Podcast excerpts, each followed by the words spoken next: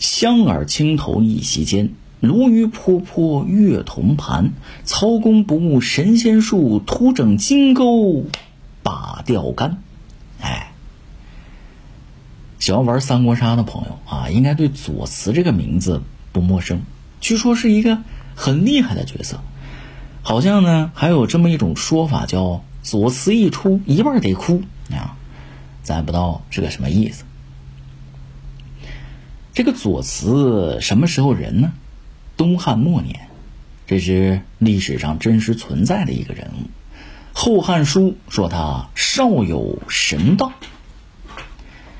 包括像葛洪的《神仙传》啊、《太平广记》啊、《三国演义》啊，都有他的故事记载。传说这个这个左慈啊，渺一目，跛一足，哎，就是说一只眼睛看不见，一条腿呢是瘸的。是吧？很有特点的一个形象。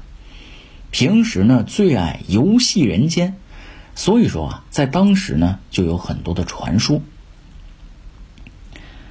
这个传说传来传去，就传到了当时挟天子以令诸侯这曹操耳朵里了。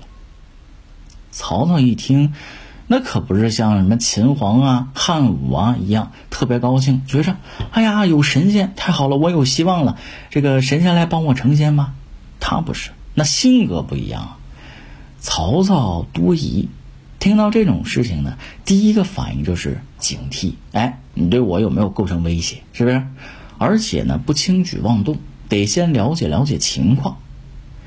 于是呢，就派人啊。请左慈前来赴宴，哎，请他吃顿饭，倒要看看你是怎么一回事，然后好决定对你是怎么处理呢，是吧？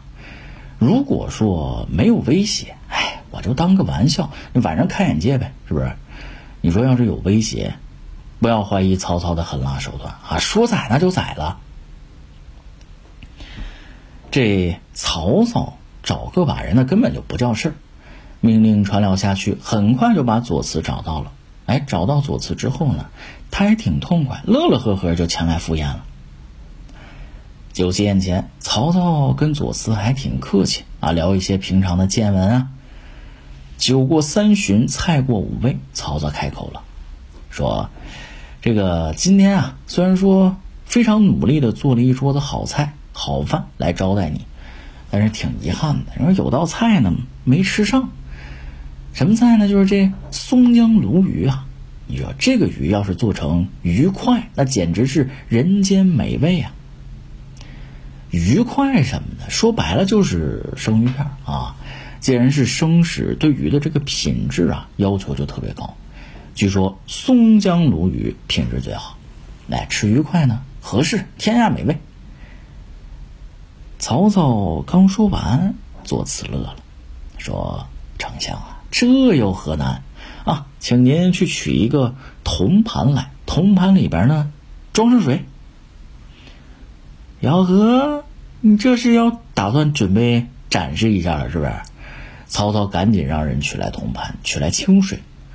就见这个左慈啊，拿起了一只筷子，然后呢，取出一根丝线，绑在这筷头上，做的呢就跟那个小钓鱼竿似的，是吧？把鱼线的。另一头一甩，嘚就甩到铜盘里头了。没过多一会儿，就看见丝线轻微抖动，是吧？他往上这么一提，哎，一条鱼飞出来了。大伙都鼓掌，好啊，好啊，是吧？跟春晚看近景魔术似的。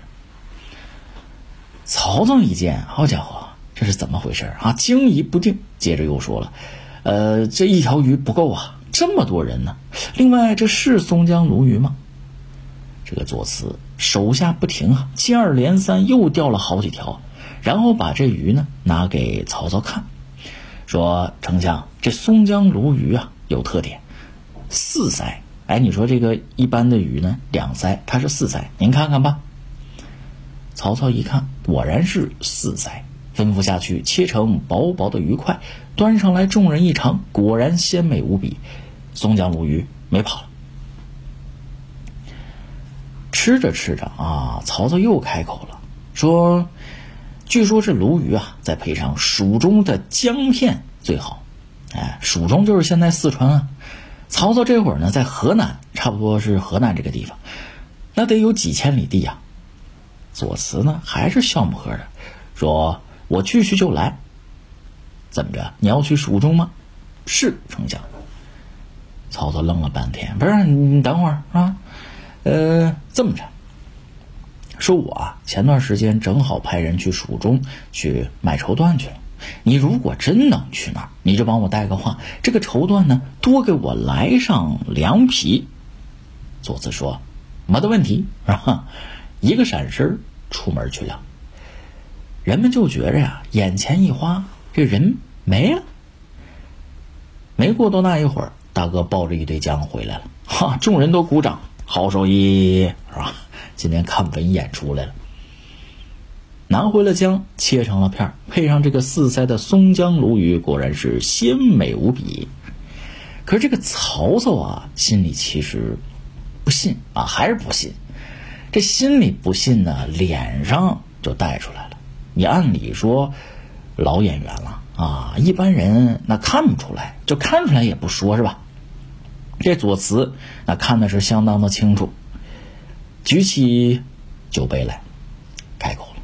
说：“丞相，我敬您一杯酒吧。你我二人共饮一杯，为您祝寿。”啊，说着呢，就拿下头上的发簪，一划，神了！这酒液啊，就跟果冻似的，一开两半